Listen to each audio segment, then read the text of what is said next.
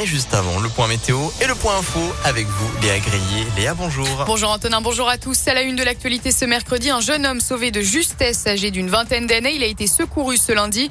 L'homme menaçait de se jeter de la fenêtre de sa résidence située dans le troisième arrondissement de Lyon. Selon le progrès, il criait en brandissant un couteau. Un important dispositif de pompiers et de policiers a été mis en place.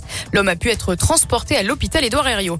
Et puis je vous rappelle également ce dramatique accident sur la 43 ce matin. Trois agents d'autoroute ont été fauchés par une voiture. L'un d'eux est décédé. Le véhicule a ensuite percuté un poids lourd. La circulation reste perturbée, notamment dans le sens Lyon-Chambéry, à hauteur de l'île d'Abo et jusqu'à la Tour du Pin. Le phénomène reste rare, mais il inquiète l'usage du GHB, plus connu comme la drogue du violeur, est-il en train de s'intensifier dans les soirées? Grenoble, Béziers, Nantes, mais aussi Lyon et plus récemment à Rouen dans la Loire. Plusieurs autres villes du pays ont été touchées. Des victimes se plaignent d'avoir été droguées à leur insu, parfois par une piqûre. Certains témoignages ont été recensés lors de soirées dans la région. La préfecture d'Auvergne-Rhône-Alpes a lancé un appel à la vigilance, aussi bien aux professionnels qu'au grand public, Léa Dupérin. Oui, car les effets du GHB peuvent être graves, parfois jusqu'au malaise. Pour Victor Bosch, directeur du Radiant à Caluire, il faut rester attentif sans pour autant tomber dans la psychose. On essaie d'être très vigilant, de scruter un petit peu les gens, comment ils bougent. Enfin, on essaie d'être quand même assez réactif dans l'observation, sans que ça soit quelque chose de pesant, mais, très attentif. Il faut que les gens soient informés.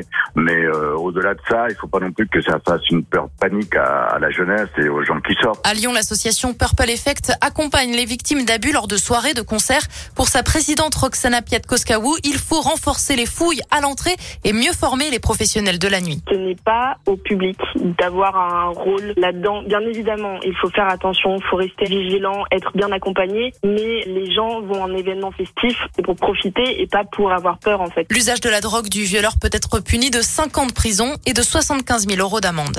C'est aussi considéré comme une circonstance aggravante en cas de viol ou d'agression sexuelle. Plus d'infos sur le site d'Impact.